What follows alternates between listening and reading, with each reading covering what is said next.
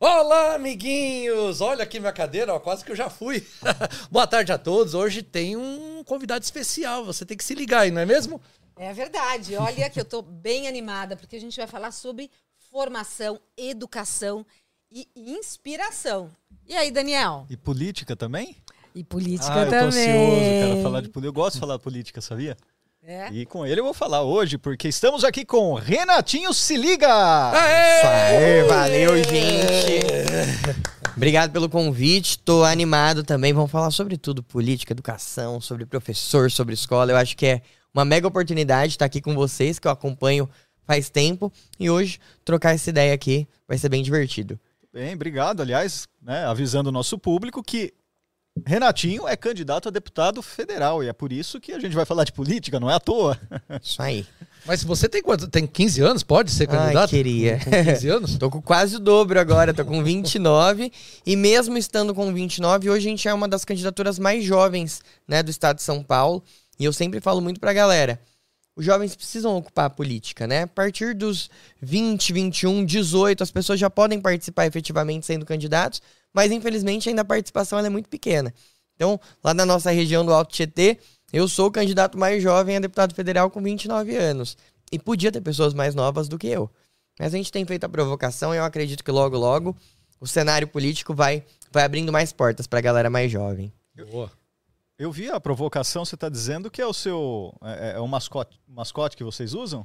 Pois é, eu, eu fui o mais jovem vereador. Eu fui com é. 22 anos. É, na gestão de 2016, né? E, tipo, a galera já olhava, porque eu era menor ainda, é, tava um pouquinho mais magro. e a galera olhava pra mim, mas você tem idade para ser vereador? Você pode ser vereador? Porque realmente espanta bastante, né? A galera mais jovem participando da política. Eu participei de uma dinâmica uma vez e a gente foi provocado a fechar o olho e escrever ou desenhar do jeito que a gente imaginava o Congresso Federal. E, tipo, tinha 40 pessoas na sala e os 40 desenharam e escreveram igual. Que normalmente era um cara mais velho, homem, mais gordinho, de terno. E essa provocação foi muito importante para mim perceber que a gente precisava estar na política e que outras pessoas precisam participar também. Eu acho Uh, importantíssimo o trabalho que você faz e uh, eu fiquei encantada, a gente se conheceu há algum tempo, conheci depois, o Gerson já, já te conhecia. E, uh, e o que eu queria saber é esse início. Porque assim, quando a gente fala, eu sei que você tem um, um projeto, uma iniciativa que acho que chama Politiza, e que você vai inspirando e estimulando os jovens a entenderem isso. Exatamente o que você acabou de dizer, né? Tem uma distância enorme que você imagina que é um grupo mais velho, mais sênior, tudo, mas a mão também tem que estar tá, tem que estar tá de mãos dadas com o jovem para que ele mude as coisas, se engaje. Uhum. Como é que uhum. foi isso para você esse seu início, Renato? Bom, eu estudava numa escola estadual. E aí eu participei de um concurso de bolsas e ganhei uma bolsa numa escola particular. E aí, tipo, a gente teve uma pegada no ensino particular muito, muito diferente do Estado, né? Os professores eram mais empenhados porque a turma era mais empenhada, tinham menos alunos na sala de aula, tinha nove alunos na minha sala da escola particular. E aí passou um tempinho, eu retornei para o Estado. E quando eu voltei para o Estado, muitos dos meus professores tinham me dado aula na particular e não conseguiam dar aula na escola pública. Porque eram 47 alunos, uma galera mais é, não vou dizer animada, mas tinha um pouco. Tinha mais energia. Energia, assim, acumulada. Porque a escola era muito mais do mesmo, né? A gente chegava cedo, copiava a lição, entregava a lição. Não tinha muita coisa diferente como tinha na escola particular. E aí, uma vez, a diretora da minha escola, que é a professora Valéria, foi secretária de educação lá em Ferraz, me chamou e falou: Renato, você quer fazer tanta coisa? Você quer trazer tanto projeto? Então participa do Grêmio. E aí eu fui começar a pesquisar e falei: Meu, eu acho que é uma oportunidade legal da gente dar voz para os alunos e trazer para a escola estadual um pouquinho do que a gente tinha na escola particular. E aí eu conversei com alguns amigos falei, gente, os professores são os mesmos, a estrutura da escola é muito parecida, a gente só não tem uma escola boa porque talvez a gente não quer. Então vamos juntar e vamos fazer a provocação por parte dos alunos. Então vamos a gente mesmo reunir, vamos participar do Grêmio e levar as nossas ideias. E foi aí que eu tive o primeiro contato com a política.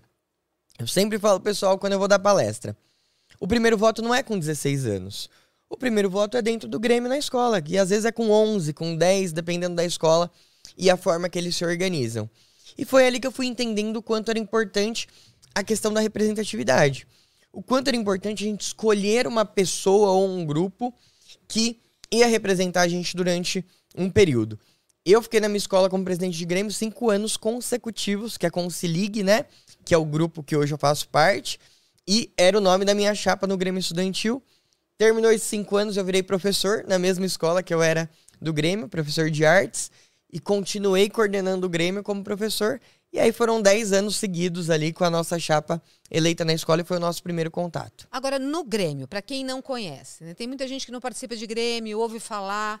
No Grêmio, o, quais são as decisões? Porque assim, eu vejo muitas escolas hoje que estimulam os alunos a se apropriar do uhum. seu espaço escolar. Né? Se você é, vai gastar muita água, a cuidar da quadra, a cuidar do seu espaço, que é um espaço seu de aprendizagem. No Grêmio, quais as coisas que você, em geral, liderava? Quais são os estímulos?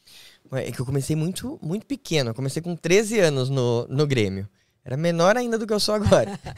e a gente tinha muito a ideia de conversar com os outros alunos.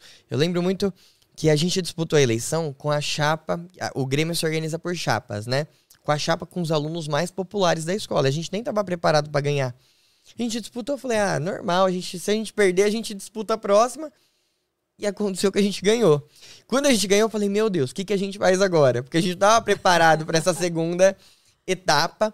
Mas a nossa chapa, ela não era da galera mais popular, mas era tipo de pessoas que é, viviam realidades e em grupos diferentes da escola. Então a gente tinha a Mayara, que era uma pessoa que era forte na, na área do esporte, que era mais próxima da galera da educação física. A gente tinha o Robert, que era mais nerdzinho tal. Tinha um contato maior com os professores.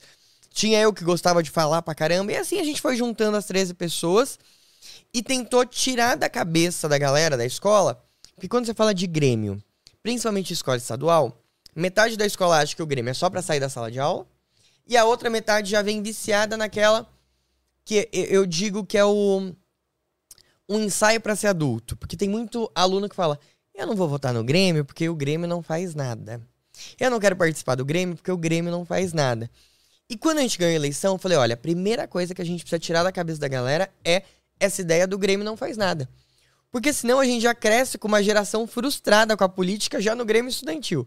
Então eu falei, ó, em uma semana o nosso Grêmio vai fazer muita coisa. E depois a gente vai passar nas salas perguntando se eles sentiram a diferença. E foi muito isso que a gente fez. A gente iniciou já lançando oficina de dança, oficina de meio ambiente, oficina de teatro, já organizou a rádio na escola. Todo dia a gente tinha uma programação diferente. Em questão de uma, duas semanas, o pessoal começou a falar: caramba, o Grêmio conseguiu fazer alguma coisa. E assim, a gente foi trazendo mais pessoas pro nosso, pro nosso grupo, pra, pra nossa ideia. Tipo, a gente ficou cinco anos consecutivos com, comigo à frente do Grêmio. Nossa primeira eleição a gente teve 200 e pouquinhos votos. E na última a gente teve 928. O segundo lugar, 23 votos. Então, tipo. Nossa, isso, isso realmente. E aí o grupo chama se ligue, que é o mesmo nome da época do Grêmio da escola. Até hoje. Faz 16 anos. Juliana, que está aqui na, na, nossa produção. Ju, coloca para a gente o Instagram do Se Ligue, para a gente ver aqui, mostrar para as pessoas uh, essa, esse grupo. Aí a gente Sim. vai. Pô, mas tanto tempo assim, na mesma gestão, é, não, não tá vendo que a, a, o pressuposto da democracia, que é a alternância do poder dentro desse Grêmio, pô. Mas o que rolou? A gente sempre trocou a galera, né? É, porque o que acontece? O pessoal às vezes disputava a eleição com um simples objetivo de, ah, vamos tirar o Se Ligue. Só que o trabalho estava tão legal que os próprios alunos da escola, e a gente sempre ia trocando a galera do, da chapa, né? Não ficava sempre a mesma, a mesma turma.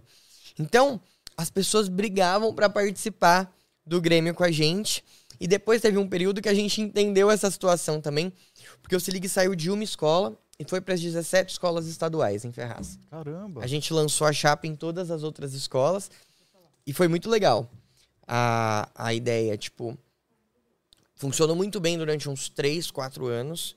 E aí depois a gente meio que começou a criar. Só o Se Ligue ganha. E aí eu falei, ó, acho que é a hora da gente parar um pouquinho com o Se Ligue e iniciar a formação. E aí a gente fez a formação e foi abrindo para as outras chapas. Muito legal, viu? Mas fala uma coisa. Pelo seu discurso, aos 13 anos, você ter essa, essa visão política um pouco, eu acredito, madura para uma idade de, de 13 anos, né? De estabelecer, depois de ganhar, de estabelecer realmente a política muito rapidamente dentro do Grêmio. É, isso vem de berço? Seus pais falavam de política? Como que nasceu esse interesse seu por essa questão? Minha mãe tem pavor de política. Eita. Minha mãe é professora, meu pai é taxista. A gente nunca teve um vínculo político direto na, na família. Eu tenho um primo que é vereador, inclusive foi vereador junto comigo na época. E, mas assim, dentro de casa a gente nunca falou de política. E hoje, hoje é assunto. Meu pai agora de manhã mesmo já veio, Renato, preciso de material para fazer campanha. Mas era uma realidade assim muito distante da nossa casa, né? Era, tipo, o papo do almoço, às vezes. Então vê, então é uma coisa sua mesmo. Nasceu com você dentro da família isso. Eu só fui descobrir depois, que eu também não gostava É muito, não. Olha. Até na época do Grêmio eu não gostava de política em si, vai. Eu, eu não tinha noção do que o que a gente fazia era política, política, na né? sala de aula, né, na escola. Só fui perceber depois, aí eu gostei. Muito bem, muito bem. E aí você se tornou vereador. Eu vi que tem dois Instagrams, a gente vai mostrar os dois. Eu estou começando Uhum. aqui com, com o seu pessoal e tem o do Se Ligue mesmo, que é o Isso. geral. Mas assim, você pegou e virou vereador. Como é que foi? Não, 23 anos, eleito. Oi, tudo bem? Sou vereador. E aí? Sim, foi, foi um choque muito grande para a Câmara de Ferraz, né? Eu, para você ter ideia, eu sentava do lado de um vereador que estava no poder há 26 anos. E eu cheguei com 23. Então, tipo, eu falava, Fabinho, você eu tenho nasceu, mais. já era. Você tem mais idade de mandato do que eu tenho de vida. E, assim, foi um, foi um período muito importante para mim, para aprendizado mesmo. E é o que eu falo muito para as pessoas. Graças a Deus, a gente foi um dos vereadores mais atuantes ali em Ferraz. A gente trabalhou bastante. E as pessoas colocavam a expectativa lá embaixo quando a gente entrou. Porque o pessoal falava, ah, ele é um moleque, ele é muito novo, ele não sabe o que tá fazendo, ele vai ser engolido pelos outros vereadores. Foi as coisas que eu mais escutei durante o período de campanha. E quando a gente ganhou a eleição, eu ganhei a eleição de um cara que estava muito tempo também lá, que fazia um trabalho legal, mas pela, pela, pelo tipo físico, o partido colocava que a gente ia ter 300 votos. Todo mundo falava: não, o Renatinho não ganha eleição porque ele tá vendo como é que vai ser. Ele é muito novo. Um dia ele será vereador. E aí a gente ganhou. É, e a classe política em si ficou muito tipo: como será que é, vai ser a atuação do Renato? E quando a gente chegou na Câmara, eu já tinha um conhecimento muito grande do regimento interno e da lei orgânica do município. Eu sempre gostei bastante de estudar. E eu falei: olha, se eu tiver conhecimento dessas duas bases, a hora que eu chegar na Câmara, ninguém vai me colocar para trás ou vai querer é, meio que menosprezar a nossa atuação. Então eu cheguei lá com 23 anos, com All-Star colorido, combinando com a gravata tal, que a gente era obrigado a usar a gravata por conta do regimento interno. E na nossa primeira sessão já cheguei com o requerimento pronto, com projeto de lei, com indicação, que são as três ferramentas que a gente tem dentro da Câmara Municipal para dialogar com o prefeito, para propor ideias. E tipo, na primeira sessão a galera já falou: "Caraca, ele chegou realmente chegou chegando." sabendo o que vai fazer e foi um mandato muito importante, eu acho para a cidade mesmo. É, a gente colocou pautas que nunca tinham sido discutidas, a gente abriu a Câmara para realmente as pessoas irem lá e provocar o trabalho do vereador, porque infelizmente a gente vive numa, numa região é, que economicamente ela tem problemas muito grandes, a população em si sofre com muito desemprego, educação de baixa qualidade. Então, tipo, a Câmara Municipal por muito tempo ficou como um espaço para basicamente assistencialismo. Então, tipo, a galera ia lá para pedir cesta básica, para pedir dinheiro, para pedir tudo que vocês imaginam, menos para pedir para que o vereador trabalhasse. Para perguntar qual era o projeto de lei que estava em andamento, para perguntar quais eram os questionamentos com relação ao orçamento público. E a gente fazia muito essa provocação. Toda semana a gente recebia uma escola lá para explicar como é que funcionava é, a Câmara Municipal, eu recebia os grêmios toda semana, eu recebia professores, eu chamava a galera no Facebook, no Instagram e falava, gente, vem aqui ver o que eu tô fazendo. Vem aqui na Câmara para me cobrar, me provoca para que a gente consiga entregar. Isso tinha sido uma situação que a Câmara nunca tinha passado. Os funcionários da Câmara falavam, Renatinho, por que, que você vem trabalhar todo dia? Porque era comum os vereadores só irem no dia da sessão, que era na segunda-feira. Porque o salário do vereador, ele só é descontado se ele falta na segunda, no caso de Ferraz, que eram os dias de sessão. Então tinha muito vereador que só ia na segunda-feira, na sessão, e não aparecia mais na Câmara no restante da semana. Então a gente meio que colocou que a gente entrava às 8 horas da manhã, sim, e a gente cumpriu o horário de expediente. Se eu estivesse trabalhando em outro lugar, eu teria que cumprir.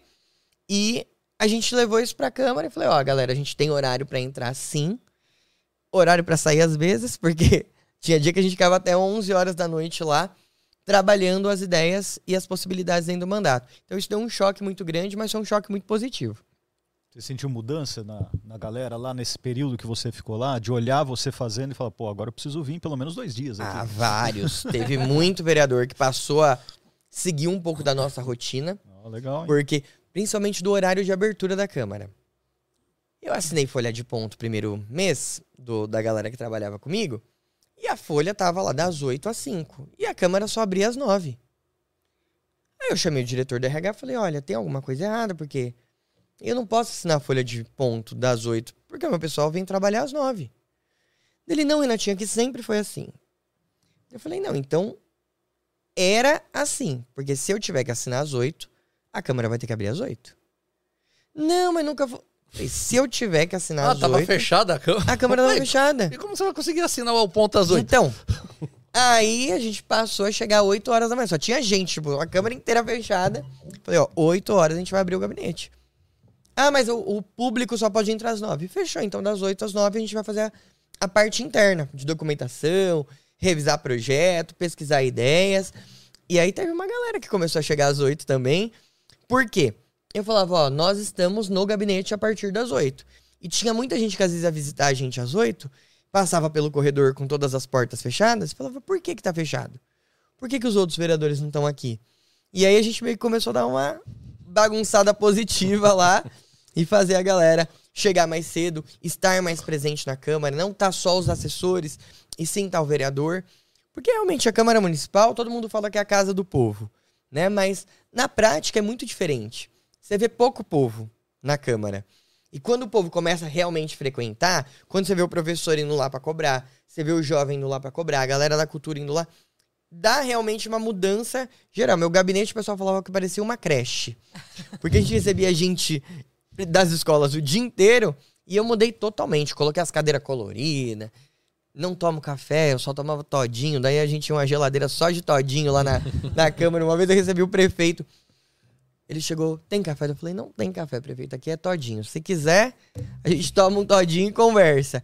Então foi uma mudança muito grande lá. O pessoal, os próprios funcionários falavam, Renatinha, a gente nunca passou por uma situação tão diferente, mas tão positiva. E o mandato ficou, assim, conhecido pelo, pelo gabinete mais cheio, o gabinete da bagunça, que a gente falava pra caramba. Mas foi, foi muito positivo, foi muito legal. Gerson, explora aí como é que foi você participar, ah, o que, que você viu em relação ao estímulo que o Renatinho traz para o trabalho, para os jovens, quando a gente foi na É, feira. primeira vez que, conheci- é que eu conheci o. eu Acho, acho que tem uns 10 anos ou mais, né? Bem mais. Uns, É uns 10 anos, eu acho. 15. Aí realmente ele tinha só 20 Muito quilos. mais não, cara, porque ele, há 10 anos ele tinha 19. Hum. Ele tava saindo do Grêmio ali. Ele não tava eleito vereador. Não, mas eu, visitou não, ele na creche. não, ele não, não, a Não, a gente- gente se conheceu, eu trabalhava na Secretaria de Educação. Isso, já tava. E aí era legal porque ele. Nossa, ele tem uma ascensão assim com, com, a- com o pessoal lá, né? Falava: olha, precisamos aqui fazer, trazer um balcão aqui para. Ixi, todo mundo, ah, vamos lá, vamos. Então ele mobilizava. E aí a pergunta também é o seguinte, né? Você. Bom, a- a- como você foi vereador, você andava no meio da rua e, e todo mundo falava: cara, você chegou lá, como que é isso? Como que era isso no dia a dia também? Olha só, isso aí, ah, isso foi feira. mobilização do, do Renatinho para engajar os alunos do ensino médio para participarem da, de feira para oportunidades de trabalho. Quer dizer, tem educação, tem trabalho e tem engajamento de parceiro, né? É, a Feira do Estudante é o nosso maior projeto. E, tipo, a gente demorou bastante para conseguir organizar, porque realmente, tipo, a gente começou muito cedo e é um projeto muito grande, né? Tipo, a gente mobiliza 4 mil alunos na Feira do Estudante. As 18 escolas estaduais de Ferraz, mais as particulares. Aí, esse ano a gente iniciou o projeto em Poá também. Estamos preparando a de Suzano. Acho que essa é Poá, não é? Essa é Poá. Essa foi Poá.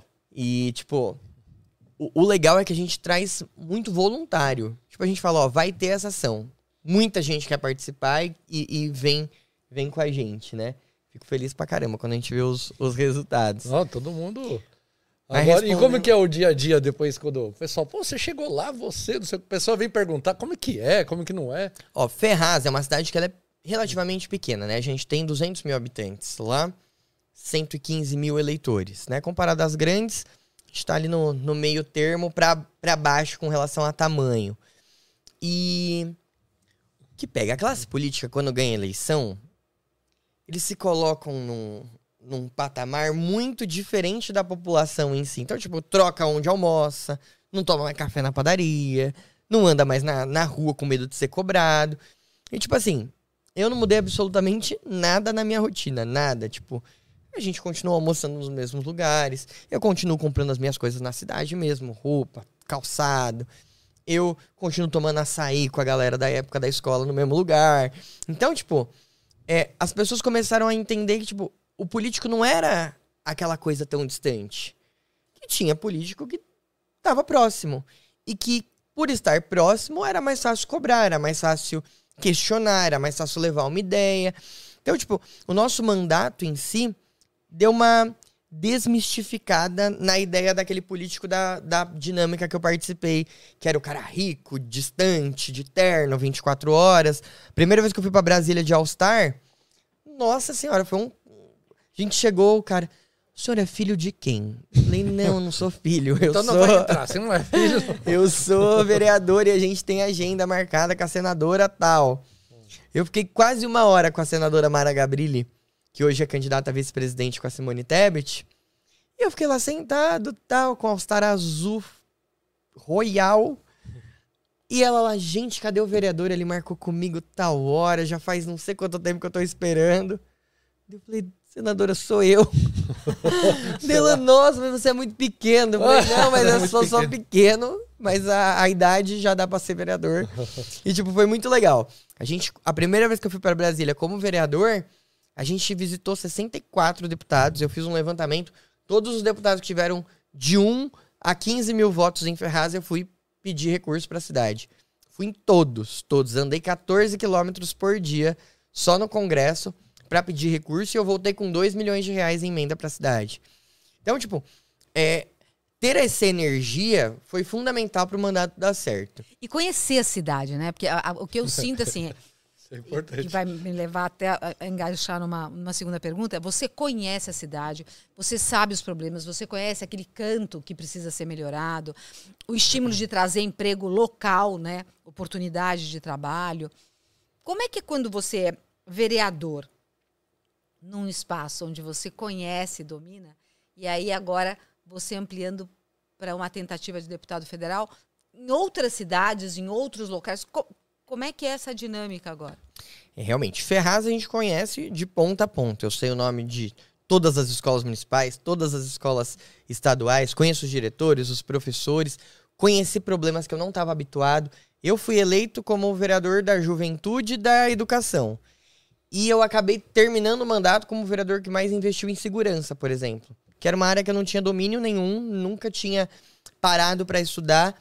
Mas por conta da dinâmica que a gente teve no mandato, acabou agregando algumas pessoas da área da saúde, galera da segurança mesmo.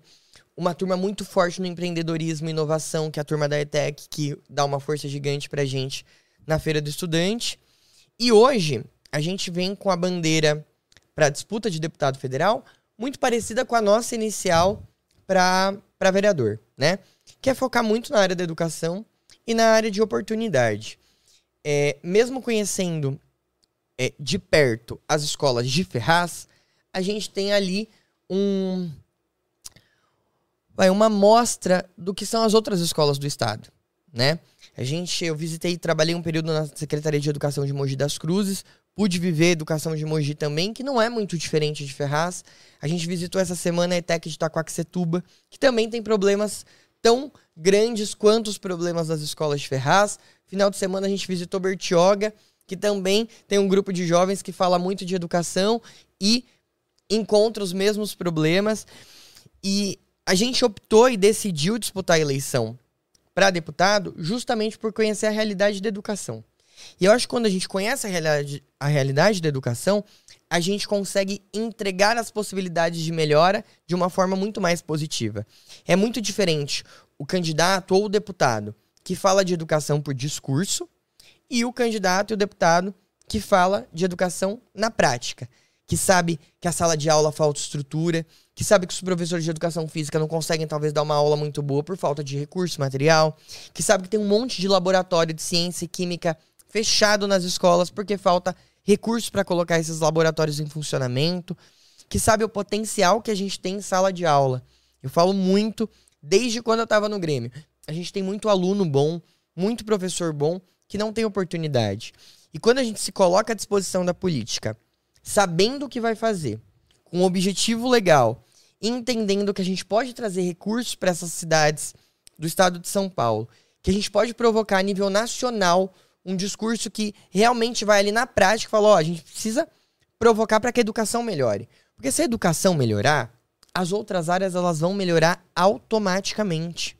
Se a educação melhorar, automaticamente a gente vai ter alunos que são é, mais dispostos a cobrar, que são mais dispostos a buscar entender sobre política, porque quando a galera entende, aí o negócio muda.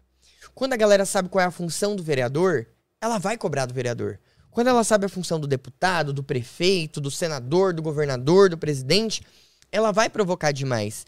E esse ano, é, que também foi um dos motivos grandes da gente aceitar disputar a eleição, nós tivemos mais de 30% de é, elevação no número de jovens eleitores.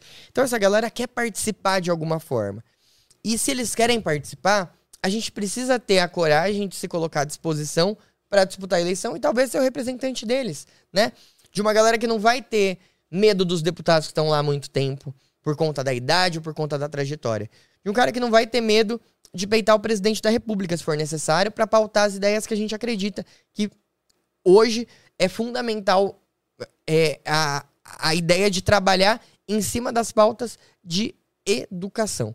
Eu é, trabalhei. Você investe em conhecimento, você dá repertório para a pessoa poder perguntar, poder questionar, saber as questões que vão mudar a vida dela e, e lutar pelos outros lados, né? Porque quando você fala assim, eu acho tão perfeito quando a gente fala que a educação é, é, é o primeiro passo para que a segurança melhore, para que a saúde melhore, porque você tem conhecimento para poder exercer a sua cidadania, né? Uhum. Eu acho que é, isso é muito forte, essa luta de investir, de politizar. Quer dizer, você tem o seu, o, seu Instagram Se Ligue e você tem aí o Se Ligue, você deixou o legado, né? O Se Ligue, ele é mais do que você hoje. Sem né? dúvida nenhuma.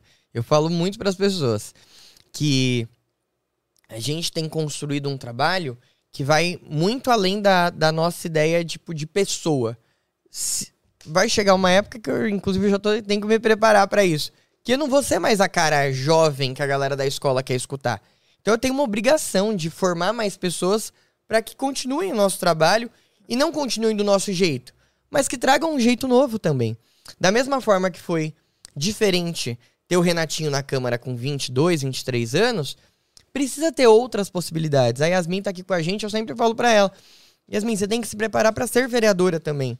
Né? A Yasmin tá com 18 anos, a Érica, que tá lá em Ferraz com a gente, também tá com 19 anos. Eu falo: vocês têm que ocupar o espaço na política. Porque daqui a pouco eu já não sou mais a referência jovem. Eu tô com 29, quase 30 aí.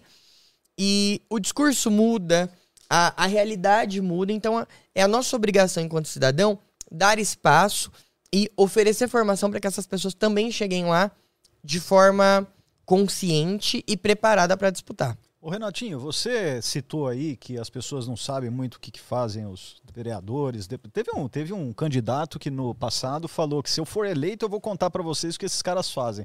Acho que ele não contou. Por favor, conta o que, que um deputado federal faz. Ele tá indo pra terceira eleição e ainda não contou. Não contou pra gente. Estamos esperando. Bom, os mandatos de deputado, seja ele estadual e federal, eles são muito parecidos com os da Câmara Municipal, né? Eu falo muito que o deputado é o vereadorzão do estado, porque o vereador, ele fiscaliza o prefeito, ele encaminha emendas, ele propõe leis, ele questiona atitudes do governo, fiscaliza o orçamento e, no caso do deputado estadual, ele faz exatamente isso a nível de estado, fiscaliza o governador, propõe mudanças no orçamento, busca recursos, encaminha recursos para os municípios, é, propõe, através de leis, ideias muito legais. Inclusive, eu tô. Hoje, a nossa principal dobrada para deputado estadual é o Caio França, que já é deputado, filho do ex-governador Márcio França. Hoje, a mãe dele é candidata a vice-governadora com o professor Haddad, que é a professora Lúcia. O Caio, por exemplo, como deputado é, estadual, ele propôs a regulamentação para distribuição dos medicamentos à base de cannabis no SUS. É uma pauta extremamente polêmica que, por preconceito, muitos deputados não gostam de pautar, não gostam de discutir, atrapalham a discussão. Mas o Caio foi lá e teve coragem de colocar isso em pauta, pensando nas pessoas que não têm recurso para comprar esse medicamento, pensando nas pessoas que passam por uma burocracia gigante para ter esse medicamento, que precisa de ordem ju- judicial.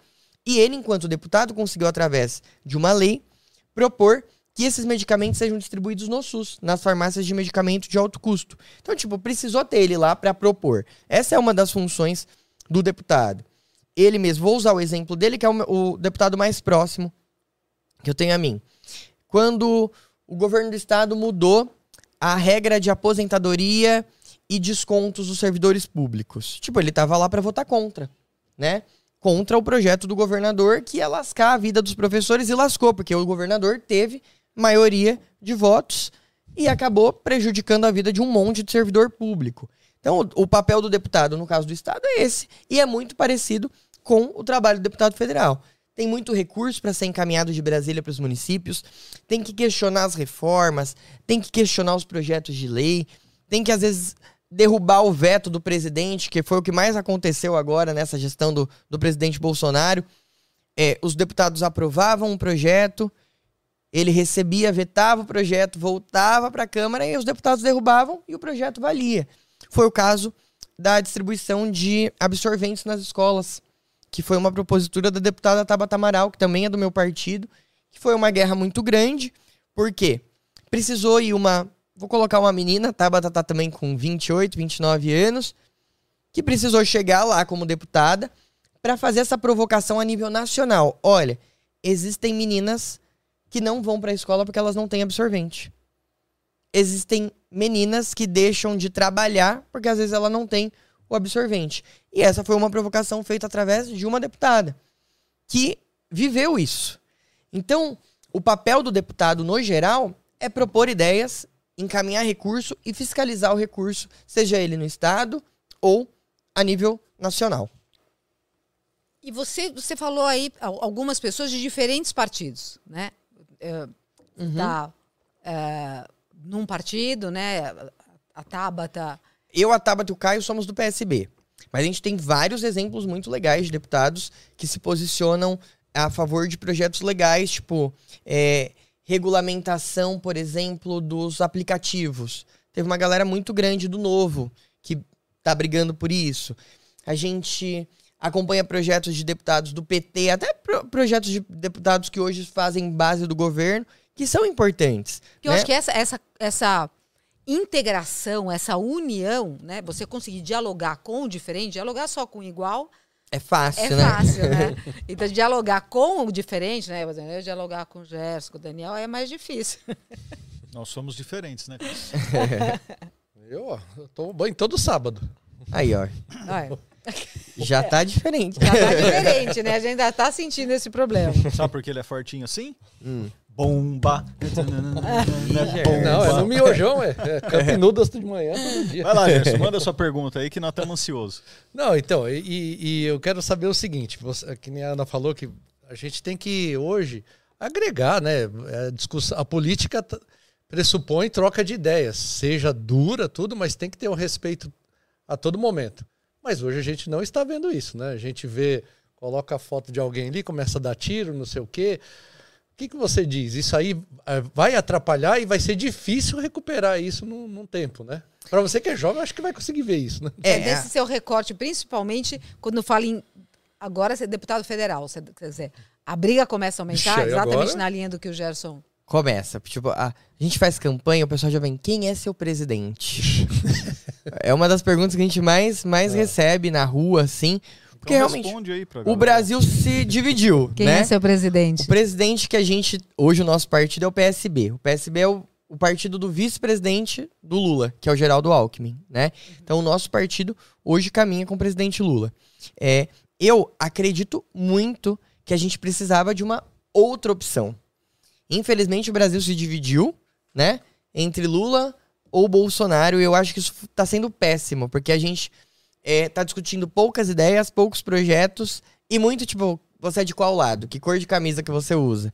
E aí o projeto de governo acabou ficando muito de lado, né? Você vê as propagandas eleitorais, é um atacando o outro e você não consegue enxergar, tipo, qual é o projeto da educação do fulano, qual é pro- o projeto de investimento na ciência do outro, qual é o projeto da saúde. Não... Ficou pobre, infelizmente, é, o, o discurso político e a campanha política. Mas hoje a gente precisa se posicionar, né? A gente precisa se colocar do que a gente acredita que vai ser, infelizmente, menos ruim pro Brasil. Mas eu acho que essa eleição vai ser fundamental para que a gente abra as novas possibilidades, né? É, eu tenho certeza que depois dessa campanha eleitoral, passando a eleição, os ânimos vão dar uma esfriada e a gente vai começar a buscar é, entender resultados. Se a gente não tiver resultados, eu acho que a missão da classe política é se preparar para uma nova possibilidade para o governo federal. Se preparar para uma nova possibilidade para os governos estaduais, para o governo federal em si, no caso do presidente. Porque a gente não pode mais ficar na mesma, na mesma guerrinha interna. As pessoas têm medo de falar em que elas vão votar para presidente. As pessoas têm medo, porque não sabem qual vai ser a reação da outra. Eu mesmo eu tomo muito cuidado quando eu tô na rua e, tipo, chega a pessoa, e aí, quem é seu presidente? Você não sabe quem. Aí você pergunta, quem é o seu Deus. primeiro? Esse é. É, eu falo assim, é o mesmo que o É o seu. mesmo, Mas, amiguinho. Tamo junto. Porque já, ti- já, já, tiveram algumas, algumas eh, situações, né? Recentemente aí, de, de, de violência, né? Com, com candidatos fazendo campanha. É porque a, a, a galera, ela, ela tá levando muito pro coração, né? O- A, briga política, ela tinha que ser no campo das ideias, né? Tipo, ó, é a sua ideia, é a minha ideia. Eu posso discordar, mas eu tenho que te respeitar. Agora não, tem uma galera que, tipo, ó, a sua ideia é diferente, então eu vou te matar. Cara, mas ó, não podemos culpar a galera. Isso daqui é Não, culpa foi dos, dos provocado, políticos exato. que provocam Não, isso, isso, o isso é um tempo exemplo todo. que está sendo reconhecido como algo positivo, né? É aquela coisa, é o exemplo da agressão, da polarização e que as pessoas que eventualmente respeitam uma coisa ou, ou outra assumem que polarizar é legal, assumem que agredir é, é uma coisa Uhum. positiva. E aí eu vejo ah, é assustador quando você chega e fala assim, olha, eu discordo de tal posicionamento relacionado à educação. Acho que a educação está com problema. A gente viveu, óbvio, Uhum. nos últimos anos, para além da pandemia, um problema. Aí, quando você fala isso, a pessoa já automaticamente se sente agredida, porque você está falando mal do Bolsonaro. E o Lula, o que fez? Eu Exato. falei, mas eu, eu- eu não cheguei nessa página. Eu estou falando do que precisa para a educação ficar bem. Eu posso até depois fazer a Uhum. crítica. Mas é assim, aí, ou senão você vai, olha, eu sou a favor da, da reforma da Previdência.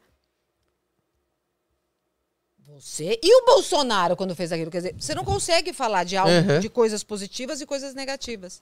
Exato. ah, É o que eu falo. Empobreceu o discurso, em- empobreceu as discussões, né? A gente não consegue chegar e falar, ó, essa ideia aqui é legal, essa ideia aqui não é tão legal. E, tipo, no final a gente sair com uma ideia melhor, né? Não, é só a ideia do fulano que é boa, ou só a ideia do outro que é boa. E não, não tem um meio termo. A gente não consegue caminhar pra buscar a melhor ideia e não a ideia de um ou do outro. Mas, cara, esse trabalho que você iniciou na sua carreira no- nos grêmios estudantis, cara, eu acho que é fundamental para na base você já construir a ideia de que política é a arte de debater um tema para chegar no melhor, num, num ponto comum melhor para a sociedade, né? Cara, Porque tem ali que, que, que quem não passou por isso, por um grêmio, por um debate político dentro da família, é, acaba se tornando pessoas assim, sabe? Que é a minha ideia e se não for a minha ideia, você tá errado, cara. Não, você tem que Gerson- morrer às vezes. Ó o Gerson de Não, vermelho você não aí, ó. tem- Aí, ó, tô sentindo a energia já. É, não é? Você acha que o Grêmio tem esse papel assim na. Sem dúvidas. Tem um professor de Mogi que chama Porto. Ele é muito bom.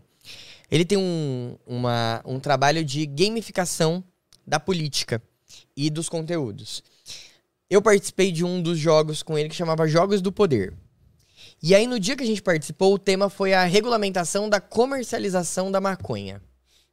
E aí, tipo assim, a, a discussão foi em modelo de plenária. E a gente teve uma oficina de criação de personagem. Tipo, ah, como é que vai ser quem serão as pessoas impactadas? Onde vai plantar, se for rolar? Ah, é na região Nordeste. Então a gente vai ter que ter um personagem que vai representar as famílias do Nordeste que vão ser beneficiadas pela parte agrícola, né? Ah, mas polícia militar é contra. Então a gente vai ter que ter um personagem que vai representar o policial militar. Ah, os países que deram certo. Então a gente vai ter um personagem que vai representar o presidente desse país. País que deu errado. E assim a gente formava a plenária, tinha a oficina de criação de personagem. Antes a gente estudava os pontos favoráveis, os pontos negativos.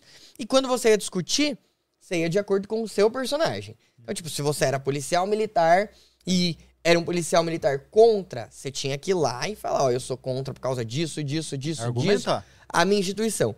Em um dado momento da história, o cara que era o policial militar passava a ser o organizador da Marcha da Maconha. E aí ele tinha que ter o, o- o conhecimento para defender é, a situação. E era muito legal, porque no final a gente ia fazer uma redação. Então a gente tinha os pontos favoráveis e contrários, a gente tinha base pra fazer argumentação e contra-argumentação. E, tipo, todo mundo participava de uma forma muito intensa e buscava entender os dois lados da história, né? E no final a gente tomava a nossa decisão mesmo. Olha, depois de tudo isso daqui que a gente escutou, eu acho que pode regulamentar. Ou eu acho que não. Mas era uma decisão super consciente, porque a gente escutou todos os lados, a gente escutou os países que deu certo, a gente escutou a galera que era favorável, a gente escutou a galera que não era favorável, os países que iniciaram a regulamentação e depois desistiram porque deu errado. E no fim, cada um tomava e tinha sua própria opinião embasada nas situações mais técnicas, né? No que a gente conseguiu estudar. E eu acho isso muito legal. E a gente levou isso para as escolas de Ferraz também, para essa ideia de gamificação de discussão. E deu muito certo. E a gente vê que, tipo, hoje, infelizmente, até na escola a gente tem a galera que, ó, não é isso daqui, pronto, acabou. Tem gente que não quer participar. Fala, eu não vou. Os valentões. É. Então- qual, qual é a sua proposta, aproveitando isso? Então, você fala que você é, é o candidato, a gente falou aí da cannabis, é, que precisa de conhecimento para entender esse benefício e tudo que é muito importante. Mas qual é a sua proposta para a educação? Bora lá. Olha, eu acho que a. Acho não, né? Eu tenho certeza que a principal demanda que a gente tem hoje é com relação à valorização dos servidores da educação e à estruturação das escolas. Com os recursos que o deputado federal tem em Brasília, é uma média de 10 milhões de reais que podem ser encaminhados para os municípios. A gente consegue transformar as escolas do Brasil, as escolas de São Paulo, que é o nosso caso, em escolas de fato que são modelos para ser levados para fora. Eu trabalhei em secretarias de educação que visitam outros estados, visitam outros países para falar da escola dos outros. E a gente tem dinheiro suficiente para deixar as nossas escolas serem escolas boas. Como deputado federal, é, o nosso primeiro ano de mandato, você pode ter certeza que vai ser de destinação de recursos para as escolas, para equipar, para melhorar a estrutura física, para melhorar espaços, criar espaços, para criar programas. A criação de programas ela é fundamental. São Paulo teve um programa muito importante há um tempo atrás, que era o Escola da Família, por exemplo. Eu conheço diversos professores, diversos profissionais que foram formados através do Escola da Família, que foi criado pelo governador Geraldo Alckmin, e que hoje são pessoas fantásticas e contribuíram muito para as escolas no final de semana. É preciso e é possível ter um projeto semelhante a nível federal. A gente tem uma situação muito preocupante que eu brigo em Ferraz todos os anos para que a empresa de ônibus libere a galera para não pagar passagem no dia da, do Enem. O Enem, às vezes, é a, a única oportunidade dessa turma entrar na faculdade. E tem gente que não consegue fazer o Enem porque não consegue chegar na escola. Não tem dinheiro para passagem para chegar na escola. A gente tem estudado bastante, isso é um dos meus focos principais, para que a gente mude a regra da geolocalização do Enem. Eu, por exemplo, eu estudo, eu moro do lado de uma escola. Do lado de uma escola estadual. Eu fiz o Enem numa escola do outro lado da minha cidade. Tipo, eu precisei de dois ônibus para chegar na escola que eu fui fazer o Enem. Então você já tem o estresse de estar tá passando por um dos maiores vestibulares, um dos não, né? O maior vestibular do Brasil.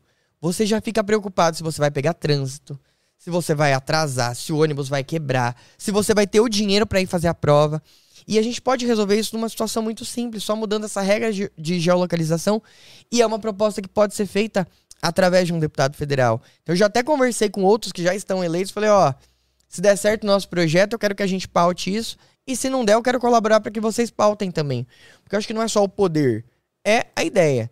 Independente de quem esteja com poder, a gente vai provocar essas situações. E eu entendo que esses posicionamentos que a gente coloca de estruturação da educação, valorização dos professores, criação de espaços educacionais, facilitação de oportunidade tanto para formação como para encaminhamento do mercado de trabalho. São questões prioritárias para que a gente construa um futuro diferente. Não adianta só usar o jovem para tirar foto, para falar eu tô com a juventude. Você tem que utilizar dessa, dessa proximidade com a juventude, entendendo que hoje a galerinha de 16, 17 anos vai ser o adulto que lá na frente vai ser um médico, vai ser um professor, vai ser um engenheiro, e que se eles tiverem oportunidades e condições melhores agora, eles vão chegar lá na frente um, um tipo de ser humano muito diferente. É nisso que eu acredito e é isso que eu vou pautar lá em Brasília. Gostei. e eu gostei também que você. É uma perguntinha. Tem 10 milhões. Esse 10 milhões, é, digamos assim, ó, eu tenho direito ou está no orçamento secreto? Não, tem. A, a questão do orçamento secreto, ela é uma. Como que eu posso é explicar é para ficar. Não, não, para ficar mais fácil. é que tem alguns recursos do governo federal, por exemplo, e no estado também tem, que o governador não libera para todo mundo e que o presidente não libera para todo mundo. Então hum. vai, ele libera para os amigos. Nas câmaras municipais também tem coisas parecidas, né? Só que se você tem deputados ou vereadores que entendem do orçamento, a situação fica muito diferente. Eu, por exemplo, quando eu fui vereador em Ferraz, eu tinha 300 mil reais de emenda para encaminhar. Essas emendas, 50%, ela é obrigatória para a saúde. São as emendas impositivas. Então, dos meus 300 mil, 150 era obrigado para a saúde, e a gente destinava para saúde, pensando muitas vezes na própria educação. Então, tipo, eu já mandei para 150 mil para aquisição de cadeiras de roda para crianças, que seriam utilizadas entre o posto e a escola. A gente conseguiu encaminhar recurso para fortalecimento dos projetos de saúde bucal, que era para saúde, mas ia estar tá dentro da, da educação.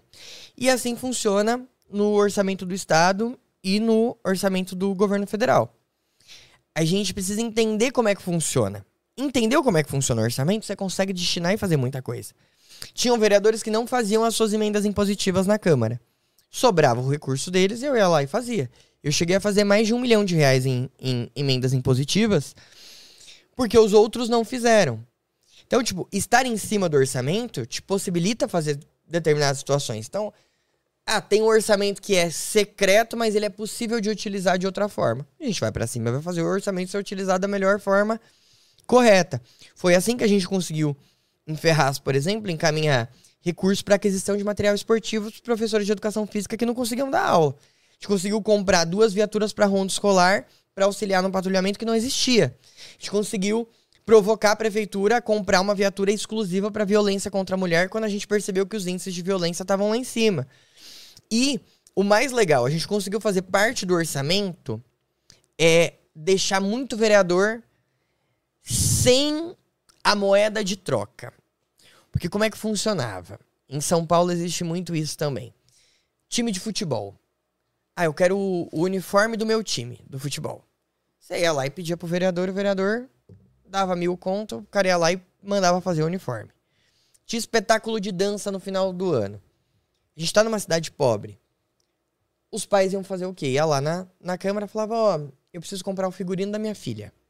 É 90 reais. O vereador dava o figurino e fazia foto com a família inteira. Aí a pessoa tinha que agradecer, obrigado, vereador, por ter me ajudado e não sei o quê. Quando eu vi isso a primeira vez como vereador, falei, gente, tem um recurso municipal para cultura. Por que, que a gente já não deixa ele amarrado para comprar o figurino? E aí eu consegui fazer isso. Destinei 90 mil reais para comprar figurino de todos os alunos do Centro de Arte e Cultura. Aprovamos. No outro ano, os pais não precisaram ir na Câmara pedir o dinheiro para comprar o figurino. E teve vereador que ficou muito bravo. Nossa, eu ajudava fulano há tanto tempo, a família era comigo, e agora a prefeitura deu. Não pode dar tudo. Quer dizer, ele podia dar porque ele amarrava o voto da família. Agora É, a prefeitura. Não tem a foto, né? Não Exato. tem a foto. Aí a prefeitura com recurso pra cultura, podendo comprar o, o, o figurino, deixou a galera brava. Então, tipo, essas situações vão deixando a população menos refém do político. Né? Porque tem muita gente que fala, nossa, eu vou votar no fulano porque ele me ajudou por causa disso daqui. Ele me ajudou nessa situação específica. Agora, se a política funciona da forma correta, o recurso municipal, o recurso estadual, o recurso federal vai de encontro à necessidade da pessoa, atende à necessidade da pessoa e aí ela passa a escolher quem ela quer. Ela passa a escolher por pesquisar, passa a escolher pelo projeto, pela ideia, e aí a classe política que está acostumada nessa base de troca, eu te dou e você vota em mim, começa a ter que trabalhar. Começa a ter que se coçar, e aí o cenário vai mudando automaticamente. É, né- é- essa é a minha ideia. Eu quero muito provocar isso na política. Quero que as pessoas fiquem cada vez menos dependentes e cada vez mais questionadoras na hora de, de votar. A gente tem feito as provocações na campanha eleitoral agora. Um monte de gente tá ganhando 500 reais, 600 reais para balançar bandeira no sol, na chuva, para entregar papelzinho, jogar papel na casa dos outros. E eu fiz uma provocação no meu Instagram. Eu falei, gente, a maior prova que a política tá dando errado é as pessoas se sujeitarem a receber um valor baixíssimo para ficar o dia inteiro no sol e na chuva. Se a política estivesse dando certo, essa galera estaria empregada. Essa galera teria um emprego legal, ela estaria estudando, estaria buscando uma formação melhor. E se eles aceitaram esse tipo de situação, porque é muito difícil. Agora mesmo a gente voltou na marginal Tietê, tem um cara lá no solzão segurando uma faixa com o número do candidato. Eu tenho certeza que ele não queria estar ali. Eu tenho certeza que ele gostaria de ter uma oportunidade melhor. E o cara que ele tá segurando a faixa, a bandeira, já tá no mandato. Então, o trabalho dele é péssimo. É péssimo. Porque hoje ele só vai ter o voto, às vezes, de algumas pessoas porque ele pagou esse dinheirinho lá que ajudou ele esse mês e que o mês que vem já não vai mais existir. Então, a política ela precisa ter resultados efetivos. A gente precisa brigar de verdade para que essas pessoas tenham oportunidade de verdade. Essa é a minha meta de vida. Você fala, você explicar, eu acho que é muito, muito importante essa coisa que você faz de explicar como funciona, como é que vai ser usada a verba, aonde está destinado, qual é a política pública que vai ser impactada e essa coisa transversal que você teve a oportunidade de fazer, né?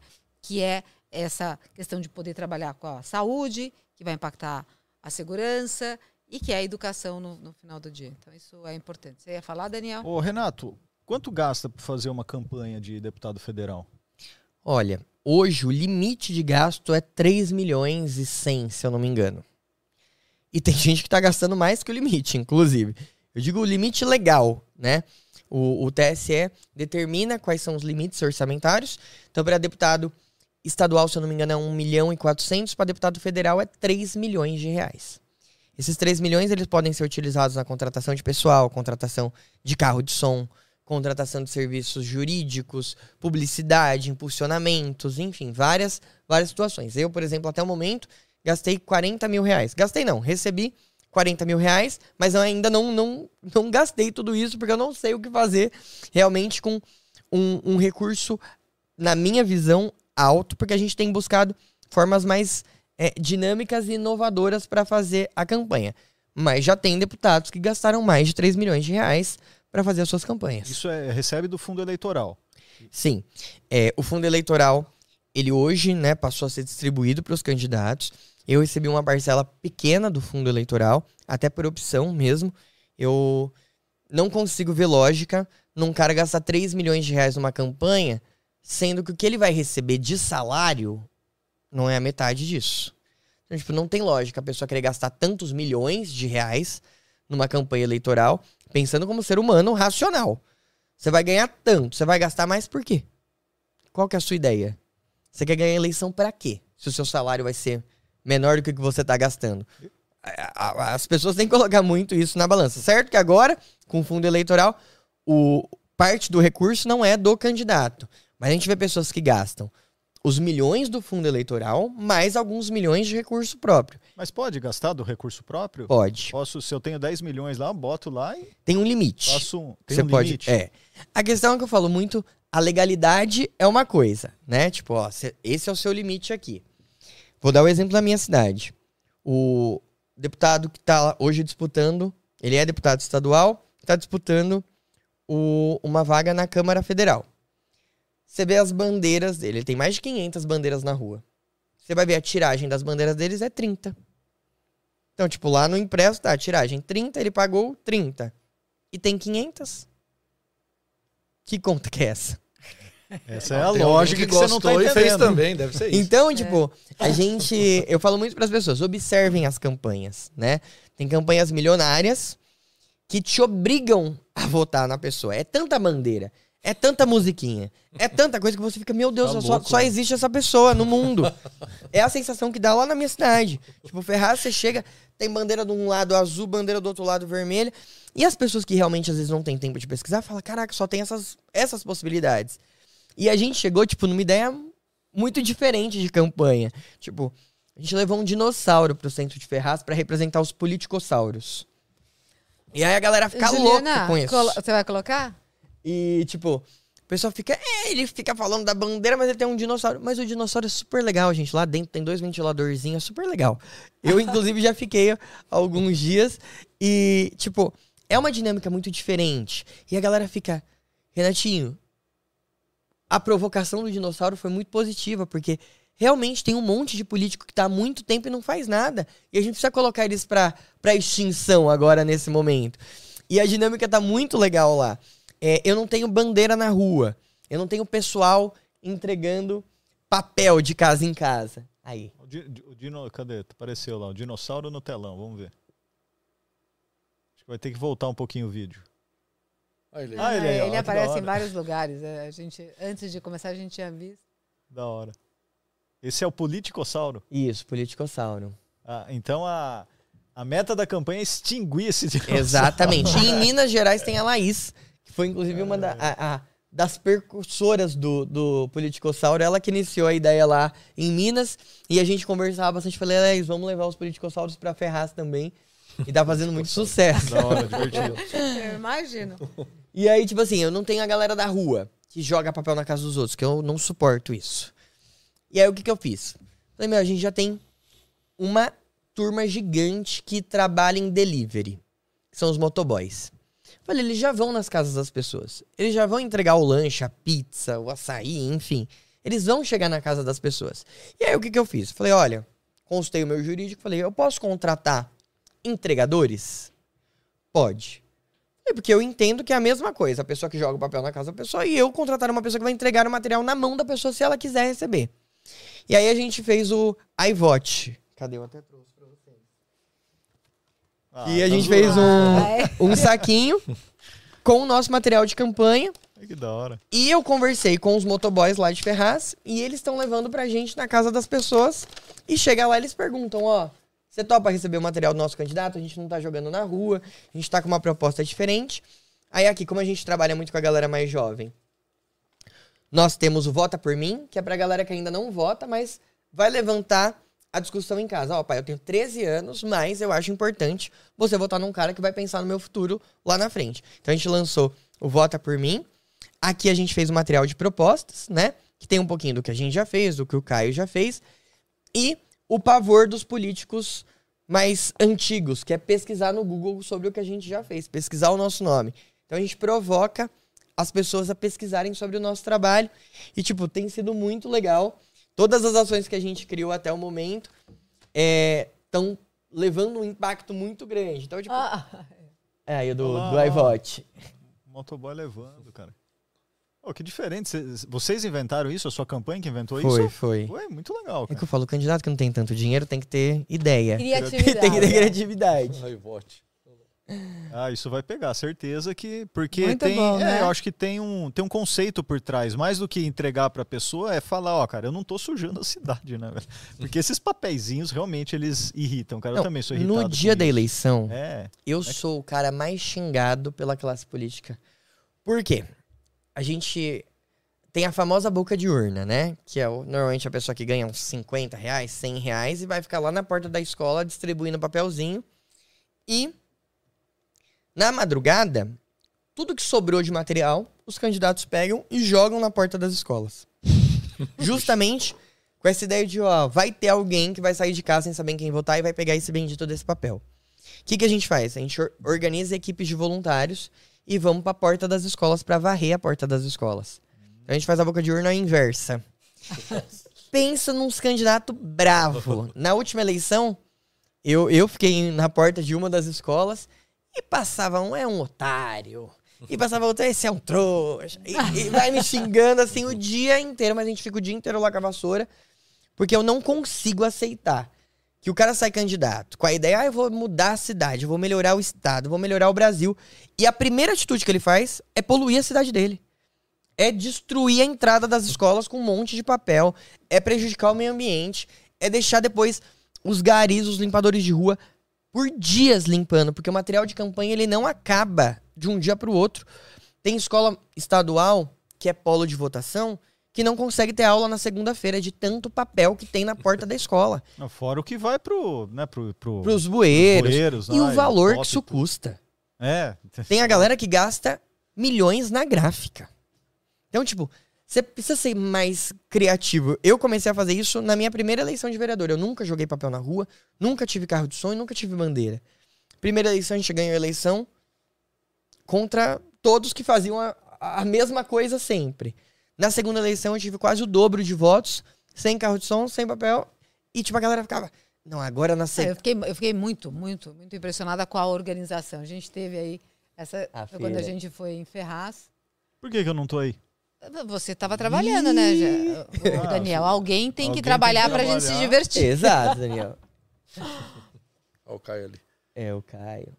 E, e o, o legal é que esse cara que te xinga ele deve falar assim, cara, você não, você não é democrata. Teve até churrasco você não quando tá eu deixando perdi a chance eleição. de eu ser cara. reconhecido quando você tinha você Não, tira- é uma, uma organização incrível. Eu fiquei muito, muito impressionada com a, com a organização. Legal a musiquinha que eles fizeram lá que eu gravei. Eles adoraram. Não, eu, eu amo, gente. Eu falo. Eu, eu espero ter disposição e energia pra continuar aí por muito tempo, porque a gente consegue ver na prática mesmo o resultado do trabalho. Então, tipo, quando a gente vai numa escola. Hoje mesmo uma menina comentou de manhã: ai, mãe, esse é o candidato que eu vou votar, dá uma olhada. E a gente tem feito essas provocações diariamente. Falo muito, pessoal. Realmente, vocês não vão ver a minha campanha em todo canto. Vocês não vão ver a minha bandeira. Vocês não vão ver o papel jogado no chão. Então, vocês precisam me ajudar, pelo amor de Deus, a chegar no máximo de pessoas possível. E tem dado certo. A gente todo dia recebe mensagem de pessoas diferentes. Todo lugar que a gente vai, alguém chega e fala: Renatinho, parabéns pela dinâmica da campanha. Vocês são muito criativos, tá bem bacana. E eu acho que tem tudo pra dar certo. E eu vou ajudar você, Você tá, já você- que... você tá vendo a minha gestão, ele é rápido, porque ele, tá, ele, ele, veio mexer e já tá aqui acompanhando. Eu vou- eu é vou- agora do momento que Agora a é o gente momento, vai só, fazer... só se eu complementar uma pergunta, peraí. Ah, você recebeu a verba lá, sei lá, você falou 40 mil, se você não gastar tudo, você põe no bolso ou você Não, devolve? pode devolver, né? E eu vou devolver. O que eu não gastar, eu vou devolver. Porque o cara que ganha, ga- que Mas recebe dois uma- mi- do- duas milhas também, Tem uma turma que faz uns negócios doidos aí, tipo, pagar muito pra algumas pessoas ou muito por alguns serviços que eu não entendo que é o valor, né? É, Mas tipo, é aí vai caber a justiça eleitoral verificar se isso tá Entendi. certo ou não. então a né? dinâmica é essa, recebe o dinheiro, o que usou, usou, e o que não usou, Devolve. devolve, e logicamente o que foi usado deve ser declarado com notas. Preço- Nota fiscal, orçamento, tudo certinho. Muito bem. Vou ajudar na Que sua isso, campanha. Você vai fazer festa? É, vou Bora. ajudar na sua campanha, porque ele falou que não usa carro de som, então eu vou ajudar você a fazer um barulho na sua cidade. Fechou, E bora. aí você vai poder colocar, se você gostar, claro, aqui dentro do iVote. Fechou. Então escolhe aqui uma bexiga. Eu vou de verde, que é a cor que eu mais Você gosto. também escolhe uma bexiga. Eu vou de laranja. Você, qual? Eu participo, amarela pra mim. Essa aqui? Ó. Ah, vou combinar com a minha camisa, vai. Ó, O que, que é? Nós vamos o estourar Gerson, a a bexiga bexiga vermelha. E aí você vai ganhar uma porquinha. Ó, Tá. você também. aqui? Uma porca pra dar o aperto na sociedade. É, pra dar- Tu- Tudo, E aí tem você vai colocar essa porquinha aqui dentro. Tá. Põe a porquinha dentro. E dá uma enchidinha na bexiga.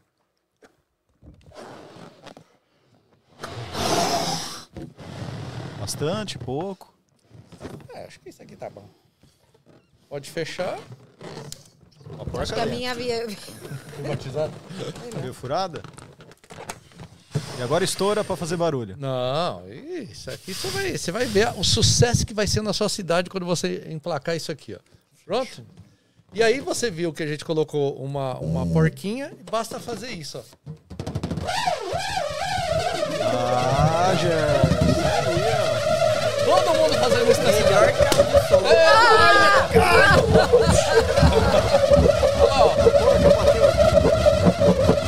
Se girar mais, É um enxame de. Muito bom. então todo Ó, mundo tá que até falando, Renatinho, Aí, Renatinho. ó, já vai pedir voto. Então você Da vai hora. poder entregar isso lá dentro, né?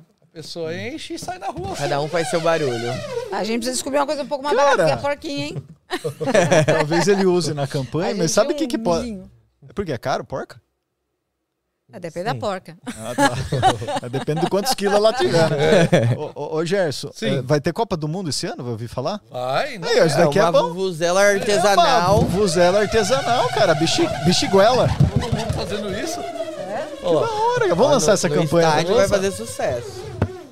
Oi. Ó. Mas agora explica, cara, o que que tá E, acontecendo. é, o legal é que como eu fiz até uma, que eu coloquei uma bolinha de gude. Né, pra mostrar a diferença. Quer ver, ó? Aqui tem uma bolinha de gude. Quase não faz, né? O que acontece é que quando você gira, como ela, ela tem os ângulos, ela vai batendo na, na, na- na superfície da bexiga e produz esse, esse som. E como é muito rapidinho, ela produz o som e dá para você mudar mais ou menos que você encheu a bexiga ou colocar maior ou menor a porquinha, vai ter som diferente, cada um vai ter seu som. Que legal. Ah, é a polarização com a porquinha e com a bolinha de gude. Aí Ah. você escolhe se você quer fazer barulho ou não. não, mas e aí é, é bem legal. Então todo mundo ó, encheu um Você pouquinho. tem, já- você tem um pouco de dificuldade. Eu tô vendo que você não tem muita coordenação. Você tá tudo- Precisamos de um projeto para melhorar a coordenação Então isso motora aqui é das a pessoas. ciência ajudando você lá na campanha, hein? Fechou. Gente. providenciar uma turma do barulho. Sabe o que precisa fazer? Medir, medir os decibéis isso daí pra falar assim, ó, se tiver 10 mil bexigas vai fazer um barulho que vai dar pra ouvir Exatamente. do... Sei lá. Então depois você faz lá com o pessoal do Fazer o teste, vou fazer e o faz teste. o vídeo e manda pra gente. Fala, ó, isso aqui ó, que a gente fez. Fechou. Essa foi a minha contribuição na, na experiência de hoje. Agora, Fala, Daniel. fala, Ana, você que, tá, você que é a gestora aí do... isso, do tempo.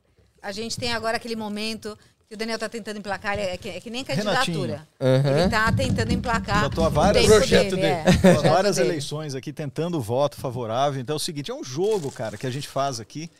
Que é um jogo muito simples, é um joguinho de cartas. Essas cartas aqui tem perguntas, perguntas populares, perguntas do dia a dia, mas que ela tem um, um viés científico. né? Uhum. Então eu gostaria, você pode participar com a gente? Claro. Então você vai escolher uma, uma carta, Aleatoriamente vai sair uma pergunta para você, você tenta responder, a gente também tenta. E o melhor de tudo é que atrás tem a resposta. Então a gente vai Ótimo. descobrir, a gente não vai ficar sem resposta aqui. A pergunta está em inglês, mas fique tranquilo, não sei, você deve entender bem de inglês, mas Olha, eu, a Ana eu, é tô, eu tradutora falhei no inglês, aqui. viu? É, mas Eu tudo vou bem. Tô Treinar no precisar da Precisa, precisa- precisa saber a língua portuguesa, é isso que precisa. Exato. Vamos lá. Então, ó, aleatoriamente, pode escolher qualquer uma. Eu já escolho e já passo pra Ana. Vamos lá. Aí. A pergunta tá aqui. Agora a Ana não sabe também as É, palavras. agora acabou. Por que, que a gente não consegue fazer cosquinha na gente mesmo? Mas não Nossa, eu consegue? nunca tinha feito esse teste. É, why can't Você dá risada de você mesmo, você- ourselves? É que eu não, eu não tenho cócegas, na verdade, Lugar ninguém nenhum? Ah, Ah, para, não é possível. perdi Então tem, precisa ter outra É? pergunta. Por que Perdi tem gente que não tem cócega? Não faço ideia. Se alguém chegar no C assim, Renatinho... Fico de boa, de boa, Você não total. ri, velho. De boa. Vai, Gerson, faz coceguinha nele. ó, pera aí. ó. Gerson, tranquilamente, ó. nada. Sucesso total. Caramba. É uma Mas boa tudo pergunta. bem, ó. Mas então, a, a maioria tem cócega. Tem, eu tem. tenho cócega no pé. Não, eu assim, tenho a- eu, eu fico tipo, violento. Pessoas que. Isso, que ficam cara. Desesperadas. desesperado, cara. Mas nem quando enfia o dedo em você. Nada, tá- nada, nada, nada, Nada? Só que eu posso coçar o meu pé, posso fazer o... nada, né? Então, realmente, a gente não faz cócega em si mesmo. Você tem alguma hipótese de por que isso acontece? Não faço ideia.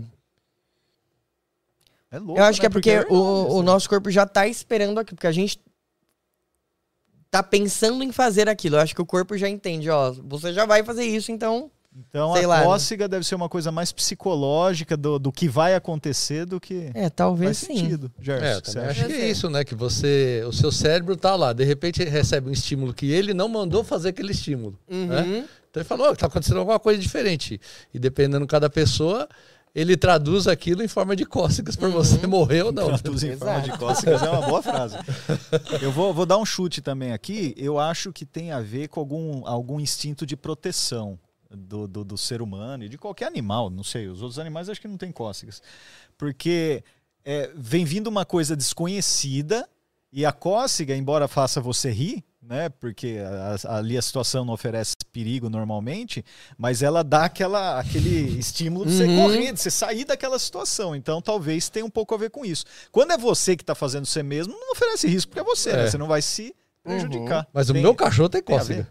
Cachorro tem cócega? Eu A chego aqui tem. nele assim, eu faço assim, ele começa a se mexer Ah, ele fica assim. se mexendo, eu já vi isso também. Aí ele começa a se Faz coçar. aquele- faz Aí aquele- ele fica assim, fica cavando. Assim, né? Aí eu coloco a pata dele assim, ele tira a terra onde eu tô, tô querendo. assim. no, no vaso.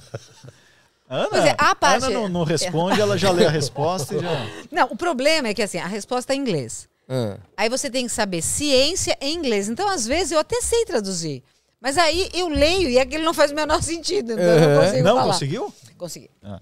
Ah, é exatamente o que o Renatinho falou. Sério? Como que é? O cérebro já está esperando. Então tem a parte de trás do cérebro, o cerebelo, ele já fica ligado que você vai fazer o movimento em você mesmo. Então essa, é- essa surpresa, essa não, não te É afeta normal. em nada. E é exatamente o fato de não dá para você se assustar ou você. Tem gente que é capaz, eu não sei. Bom, deve ter, mas, mas não, tem, não tem nada a ver então com o instinto Não, de não, não proteção, relação. essa coisa de- que eu falei, não tem nada a ver com o que eu falei. chute certeiro. Tá? Ó, bom sinal pra você, Renatinho. Tá indo. Muito Ainda bem. teremos uma assinatura aqui. Sim, depois você vai dar um autógrafo aqui na nossa cartinha, porque ela Fechou. nunca mais vai sair pra nenhum convidado. Essa foi a sua, a sua resposta sua e a sua, sua pergunta e a sua Fechou. resposta. Renato, quero ouvir aí a sua. Estamos chegando ao final. esse Ah, final, essa amarração, que você quiser. Já, dito, já digo de antemão que você pode compartilhar o vídeo, dividir. é, lógico, citar a gente sempre, porque a gente Uhum. também continua sendo precisando de curtidas e inscrições. Mas assim, a gente espera que você tenha conseguido ah, falar das coisas que você acredita, construiu. E parabéns, parabéns por esse exemplo, porque eu acho que assim, quanto mais jovens, e isso não tem a ver é, com qualquer preconceito aos velhos. Eu acho que a gente tem que ter essa participação, mas a gente tem que, desde cedo, ensinar as pessoas a lutarem pelos seus direitos e participarem do cuidado com a nossa cidade, com o nosso estado, com o nosso país. E você é um exemplo disso. Obrigado. Bom, agradecer o espaço, né, que vocês me deram aqui. É muito importante a gente conversar com pessoas que estão dispostas a ouvir e dispostas a falar também. Eu acho que é uma construção muito importante. Falar de educação é muito legal, falar de política é muito legal. E vocês já fazem um trabalho muito legal na educação, uma educação diferente, que transforma a vida de uma galera aí de uma forma muito dinâmica, muito divertida. E eu acredito que a política tem que ser assim também. Tem que ser leve, tem que ser para todo mundo, tem que é, trazer opiniões e lados diferentes, porque assim a gente vai crescendo, a gente vai construindo e eu tô mega disposto a fazer parte, contribuir dessa construção, contribuir com esse caminho que a gente tem trilhado aí na política. Eu acho que quando a gente conversa, quando a gente divulga essas ações, esses bate-papos, a gente traz mais pessoas para perto, provoca mais pessoas e o, o caminho da transformação do Brasil vai nessa. Eu tô preparado para o desafio que a gente se colocou aí, que as pessoas colocaram a nós também. Dia 2 está chegando, vai ser eleição. Vou aproveitar, já vou pedir voto. Se vocês não tiverem candidato, é o que o nosso material provoca. Pesquisa sobre a gente, pesquisa sobre as nossas ideias. Se vocês entenderem que nós somos uma boa opção, vota lá na gente. Eu falo na gente porque a construção ela é muito coletiva. Então vota lá 4023. Poder dar uma força pro Caio França também, que é um cara que levanta bandeiras legais. 40640. E se tudo der certo, pode ter certeza que vocês vão ter uma voz na política, no Congresso Federal, na LESP. E a gente vai voltar aqui para contar os resultados e as propostas que vão estar sendo encaminhadas. Boa. Valeu, gente. Muito bem, muito legal a sua participação. Renatinho, sorte na campanha. É, se for eleito também, sorte lá no Congresso, que certamente você vai precisar também. É, não, diria sorte, né? É competência mesmo, mas assim, andar por lá não deve ser tão fácil assim. Então, é, desejamos a você muita, muita sorte nesse, nessa caminhada que você fez na política. E eu queria dizer a você que você pode acompanhar os nossos conteúdos no Pensa Cabeça Oficial. Como que é, Ana? Fala pra gente. Então, você que tá aí, se inscreve no Ciência em Show Oficial. Lá tem a playlist do Pensa Cabeça. A gente, toda semana, às 13 horas, nós estamos aqui, sempre com um convidado interessante. Quer acompanhar o dia a dia? Tem também o Instagram, Pensa Cabeça Oficial, e tem o Ciência em Show. Lá a gente vai postar as fotos, backstage e contar um monte de coisa. A gente se vê. É, e para terminar aqui, né, eu quero saber se você teve um tesão na conversa aqui. O que, que é tesão, Gerson? Tesão é aquele negócio que deixa você pra cima, né? Ó, e eu tenho um teste aqui, que é o nosso tesômetro. Você vai pegar Vixe, aqui e a gente vai ver. Olha, eu já, já passei por isso na Aqui. escola. viu? Aí, é aqui pega. mesmo? Isso, bem aqui embaixo, fecha a mãozinha. Ixi, calma. Olha, você gostou, tá tesudo, parabéns, amiguinho. As ideias do Gerson. Olha lá, ó. Pois é, Do você não nada, estava só querendo inovar, ué? Você vê a situação. Agora ainda não. ué. Você gostou Mas realmente. foi ótimo, então, Olha, aqui, ó. Você tá Isso é sinal que tá legal. Tá né? legal, Tá legal. ótimo, Olha, bem, tá cara. ótimo. Seu final de semana vai ser muito bom. Parabéns. Fechou. E que a força esteja com a gente. Isso aí. Até sexta-feira. Isso aí.